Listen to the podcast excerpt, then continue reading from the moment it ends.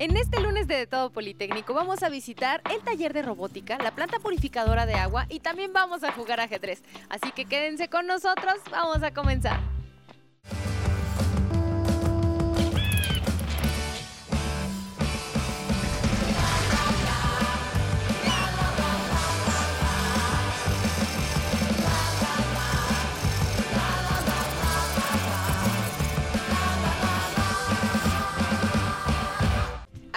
A conocer la primera planta purificadora de agua con tecnología politécnica, con el objetivo de brindar autosuficiencia y las necesidades de consumo de agua potable de nuestra comunidad.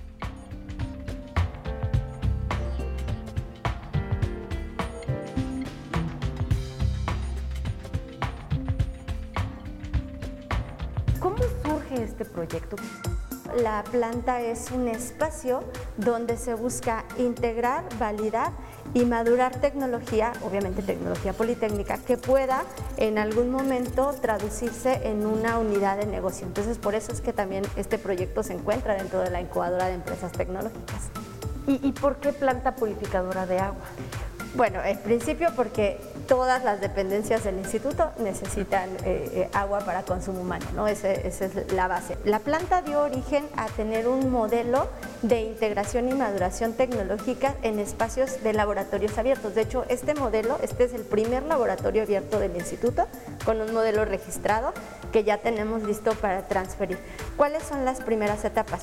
Tener un proceso eh, ya te decía, con los más altos estándares de calidad y ello nos permite la, la, la primer vertiente del, del, modelo, que es el, el, abasto, autosuficiencia del instituto, la formación, la certificación, eh, la generación de proyectos de investigación y el paso siguiente es a través de los procesos que son eh, relativamente sencillos, podríamos decirlo, ir sustituyendo por tecnología politécnica. Justo ahora estamos trabajando ya en uno de los bloques que son eh, procesos claves de, de, del área, que es la parte de los lavados, ya con eh, una de las dependencias politécnicas, con, una de las ESIMES. ¿no? Entonces apenas estamos, digamos, en esta parte de eh, integrar tecnología, que obviamente lo que va a implicar es sustituir lo que ya hay en la planta. ¿Cómo ha cambiado el suministro de la planta o la capacidad que tenía de cuando inició el proyecto a la actualidad?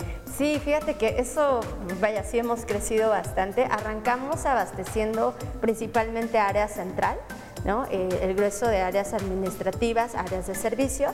Hoy por hoy tenemos ya un par de dependencias eh, eh, académicas y bueno, eso nos lleva a tener el doble de producción entregada. ¿no? Entonces estamos hablando de alrededor de 3.000 a por ahí de 8.000 eh, garrafones los que hemos entregado al día de, a lo que va de 2022. ¿Y cómo opera esta planta purificadora? Tenemos una gerencia de planta y tenemos responsables operativos, porque tenemos, obviamente tiene que haber una plantilla de base, pero el grueso de los procesos se trabajan con prestadores de servicio social, eh, tesistas, eh, practicantes ¿no? de las diferentes dependencias, tenemos gente de la Escuela Nacional de Ciencias Biológicas, de hecho una parte de los procesos que tiene que ver con la, con la validación de la calidad del producto se hace en la Escuela Nacional de Ciencias Biológicas, tenemos alumnos de la ICIQUE, tenemos alumnos de la ICIME y bueno, eh, eh, el, el, el grueso funciona con esta participación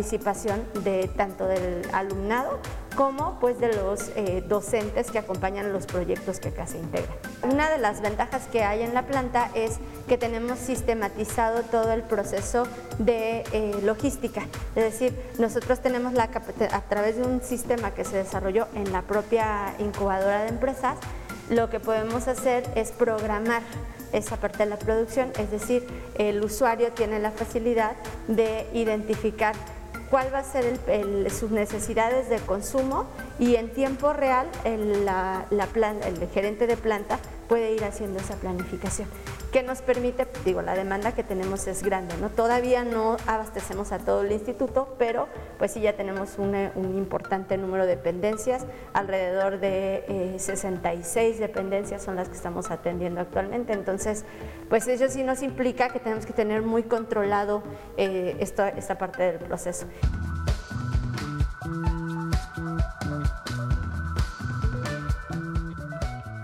Una vez que ya recibimos la materia prima, procedemos a lo que es la descarga en los tanques de almacenamiento. Aquí, con anterioridad, añadimos lo que es el hipoclorito de sodio. Este tiene la funcionalidad de hacer nuestra primera fase de desinfección. Una vez añadido el cloro, dejamos reposar por 20 minutos para que éste haga su acción y todas esas cuestiones. Y posteriormente iniciamos con lo que es el proceso de filtración, que es en esta parte. Y bueno, el proceso de filtración consta de tres etapas, en donde tenemos principalmente un filtro de arena, en donde este va a retener partículas mayores de 30 micras. Posteriormente un filtro de carbón activado, donde este va a cumplir la función de retirar lo que es el hipoclorito de sodio, ya que recordemos que el hipoclorito ya hizo su acción. Ahora necesitamos retirarlo para que este no venga en nuestro producto final, ya que no debemos de tener cloro en nuestro producto terminado. Una vez terminado lo que es el carbón activado, viene el filtro suavizador, en donde aquí retenemos partículas más pequeñas. Ya la retuvimos en la arena partículas más grandes. ¿Qué pasa con esas partículas pequeñas? Pues bien, aquí es donde entra la función del filtro suavizador. Aquí se retienen partículas de hasta 5 micras de tamaño. Estamos hablando, por ejemplo, minerales, estamos hablando de calcio, magnesio, que muchas veces si vienen en cantidades exuberantes en nuestra materia prima, pues pueden quedar incrustados en nuestra nuestra tubería y pues puede causar corrosión. Bueno, una vez terminado lo que es la filtración, viene la segunda etapa de desinfección, que estamos hablando de la ozonificación. Aquí el ozono tiene la función de desinfectar. Estamos hablando de que disminuir la materia eh, orgánica, principalmente microorganismos. Estamos hablando de bacterias, hongos, algas o cualquier otro microorganismo que puede causar daño hacia la salud. Una vez terminada la zonificación, pasamos a la última etapa de desinfección, que es la luz ultravioleta. Aquí el momento que pasa por la luz ultravioleta hace otra etapa de desinfección. Este está al final de nuestro proceso, ya que así aseguramos reducir al máximo alguna otra contaminación. Y últimamente, aquí acaba lo que es el proceso de purificación. Ahora viene lo que es el proceso de envasado y llenado de nuestros garrafones. Cabe destacar que previamente hacemos una limpieza externa en esta área de los garrafones, precisamente para evitar alguna contaminación que pudiese entrar de la parte externa de nuestro envase. Y una vez terminado eso, pues acompáñenos a ver a continuación lo que se realiza. ¿Cuál es la primera parte de este proceso? Nos comentabas que la limpieza de los garrafones es súper interesante. es muy importante, claro que sí. Y bueno, nosotros ya terminamos lo que es el proceso de purificación, pero hay que hacer una validación de calidad, ya que necesitamos verificar que nuestro producto esté en condiciones. Nosotros verificamos lo que es concentración de cloro y pH antes de iniciar cualquier actividad. Eh, este es un sistema digital en donde nos va diciendo la lectura de, cuánto cloro tenemos en la línea. Una vez terminado eso, podemos comenzar con lo que es el lavado interno de garrafones. Es muy simple, les voy a explicar. En esto tenemos una bomba en donde va a perder a presión agua con sosa y posteriormente hacemos un enjuague con agua purificada, ya que así aseguramos que no haya ningún defecto en cuanto a utilizar alguna otra agua. Es de suma importancia. Aseguramos un 100% de limpieza interna por parte del garrafón.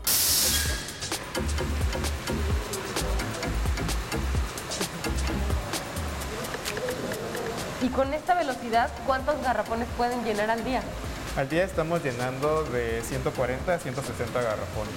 Tenemos aquí lo que es nuestra válvula, esta mide el flujo que debe ser determinado para poder alcanzar esos 20 litros.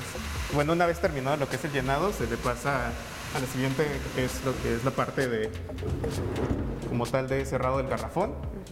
Y bueno, aquí cabe destacar que previamente eh, las tapas se desanitizan con un desinfectante, un germinicida, para evitar igual posibles contaminaciones por parte de, de nuestras este, tapas. Y bueno, aquí se hace de manera inmediata, igual para evitar alguna contaminación nueva. Y bueno, una vez terminado lo que es el cierre, se sellan con un sello de seguridad con ayuda de una pistola térmica.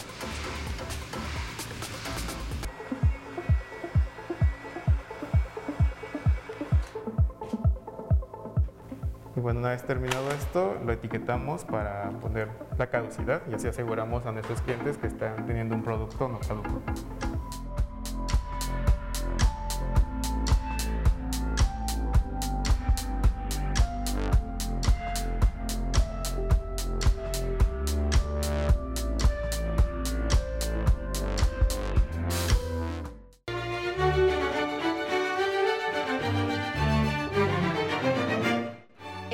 Es considerado un deporte mental Incluso se le conoce como el deporte ciencia. Además es una actividad divertida, entretenida, que requiere de mucha inteligencia y es apta para todas las edades y que creen la pueden encontrar aquí en el IPN.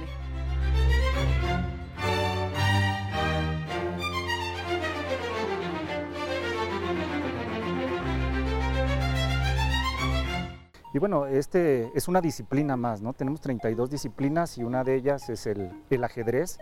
Eh, ¿Por qué se ve la necesidad y el aprendizaje del ajedrez? Creo que es una disciplina la cual te crea competitividad, es trabajo en equipo también, es estrategia, es esta situación que tienes que estar practicando día a día.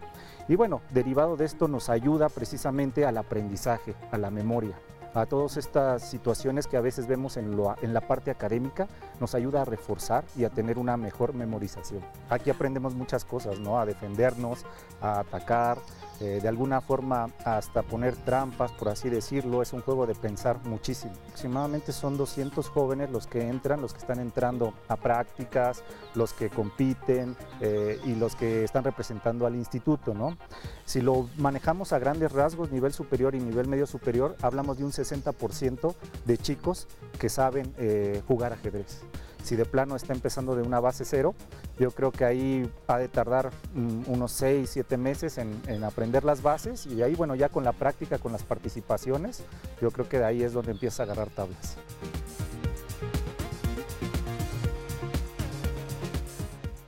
Bueno, normalmente cuando uno inicia, entra como un juego, como entretenimiento.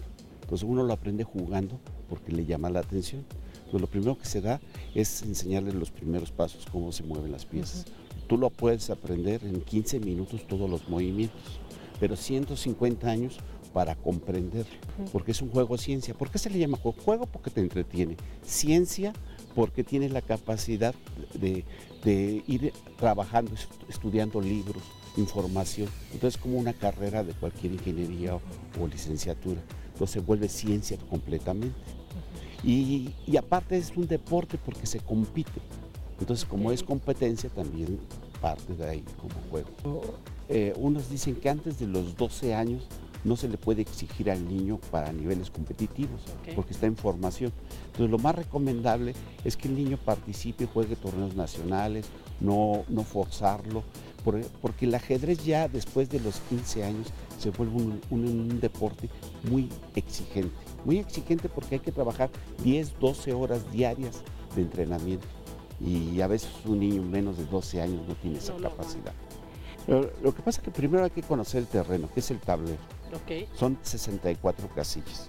El cuadro blanco siempre se coloca a la derecha, porque eso es lo primero que deben de saber cómo colocar todos los tableros están el cuadro blanco a la derecha. Es la regla. Los, los que están aquí enfrente son ocho peones. Al lado se colocan las torres, caballos, alfiles, dama y rey. Empiezan las blancas. Normalmente cuando yo les enseño a mis alumnos, les enseño que muevan el peón que está frente al rey. Se mueve una o dos casillas al frente. Igual el negro puede jugar una o dos al frente. No se comen, comen los, los, los peones al lado, o sea, con los brazos abiertos. Por ejemplo, yo tiro, me toca a mí, y el negro me puede comer aquí. Y eso se llama un gambito de rey.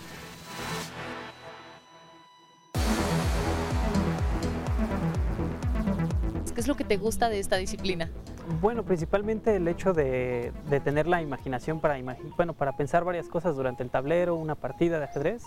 O sea, cuando estamos jugando ajedrez, la realidad es de que solo un 20% de lo que en realidad estamos pensando es lo que se ve en el tablero.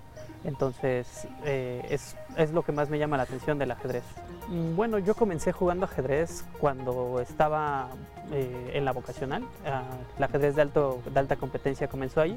Eh, mis amigos me apoyaron mucho. en aquel entonces no teníamos un maestro pero aún así eh, como grupo nos unimos mucho. Entonces era tanto parte de amistad como el hecho de estar en el grupo y aparte que era una actividad que me, llenaba, me dio muchas satisfacciones, tuve muchos logros desde un inicio.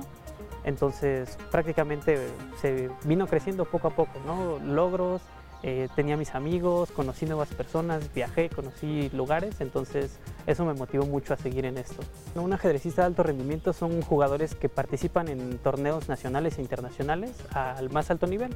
Eh, en México serían jugadores con el título de maestro internacional, maestro FIDE y algunos candidatos a maestro. La realidad es que no se necesita ser un experto ni un genio para disfrutar del ajedrez.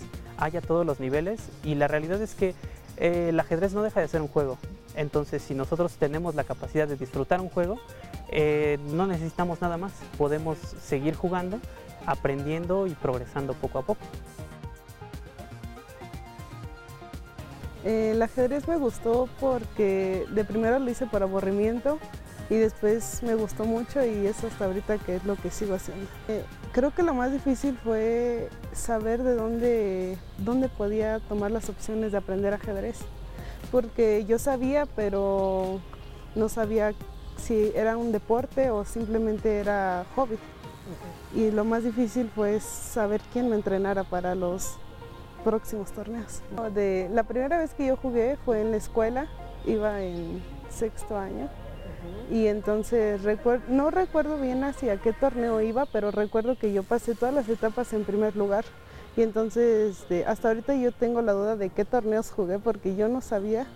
Y creo que el, más, el que a mí más me ha gustado fue en la Olimpiada Nacional, que participé y quedé en tercer lugar. Y entonces para mí eso ha sido lo mejor que me ha pasado y hasta ahorita he jugado torneos que ah, en mi primer mundial de ajedrez en línea creo que fue muy bueno y participar en las de universidad. Creo que me apasiona mucho el hecho de estar en silencio, me gusta poder pensar porque llegan muchas ideas, empiezas a crear en tu tablero muchas cosas y creo que eso es lo que más me gusta.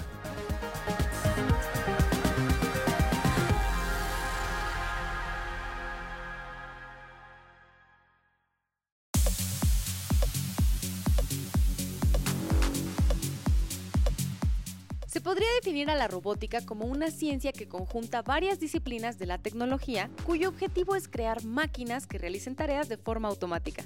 Conozcamos el taller de robótica del IPN.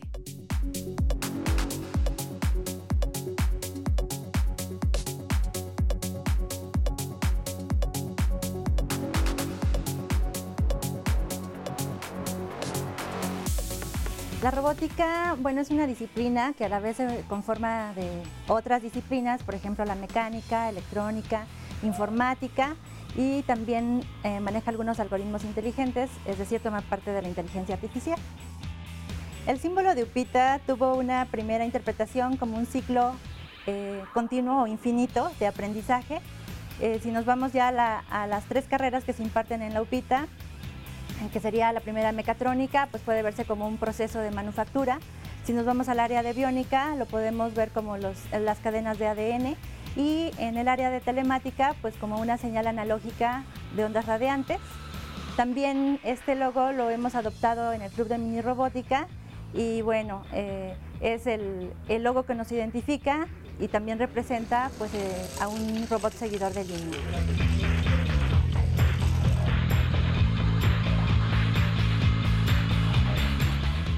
Este es un robot seguidor de línea. Consta de dos sensores eh, optoreflectivos, lo cual manda una señal a nuestro control electrónico para poder seguir la línea. Estos robots tienen que ser totalmente autónomos, no hay intervención por parte de nosotros, no son radiocontrolados. El mismo robot debe tomar la decisión de dónde dar vuelta o si se sale, de qué forma puede regresar. Eh, su mecánica consta de dos motores, las llantas son de caucho de silicón y el control electrónico nosotros lo, lo manejamos simplemente con electrónica digital.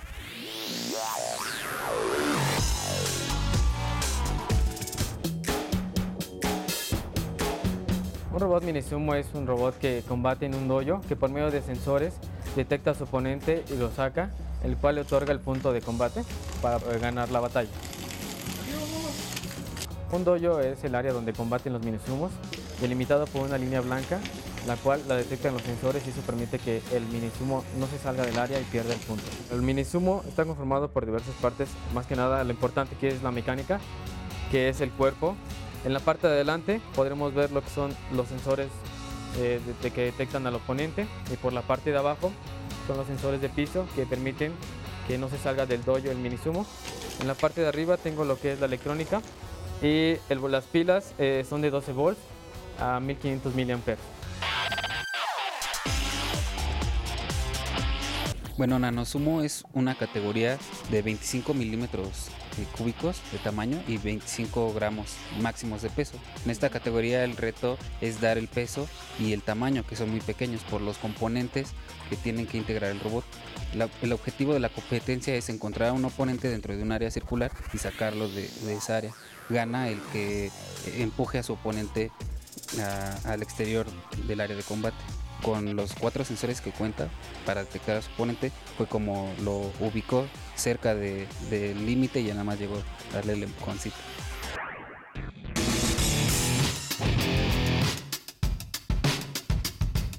La diferencia entre el RC y el autónomo es que aquí usamos sensores para detectar al oponente y poder sacarlo del dojo. En este solamente tenemos dos, pero le podemos poner hasta cuatro, seis o ocho, los que queramos poner. Mira, te comento, esta categoría se llama Mech Warfare. Hay dos variaciones, hardcore y softcore. En el hardcore puedes utilizar cualquier tipo de armas, lanzallamas, micromisiles, armas metálicas, lo que tú quieras que destruya al oponente y también les quita sus puntos de vida. Y aquí solo lanza estas pequeñas bolitas de plástico en las cuales solo rebotan del robot y no causan ningún daño.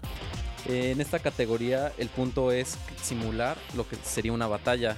Tú a través de esta camarita tú puedes ver qué es lo que está pasando en, el, en la pelea. Es como una pequeña ciudad. Y pues yo creo que en algunos años no dudo en que estemos sentados adentro de un robot y que en lugar de tener carros estemos caminando adentro de uno de ellos, ¿no?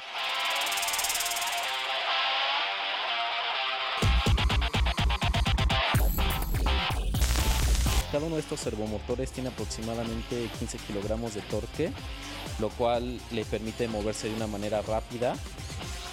Nos permite cargar lo que son bastantes municiones. Aquí caben aproximadamente 300, 400 municiones, lo cual si estuviéramos en línea recta nos permite un alcance aproximadamente de 2 a 3 kilómetros de controlarlo de manera remota. También este mismo transmisor nos permite mandar las señales de audio de manera estéreo. Lo que más me gusta es que esto nos permite acercarnos más hacia la exploración espacial, la exploración en, en otros terrenos como la arqueología.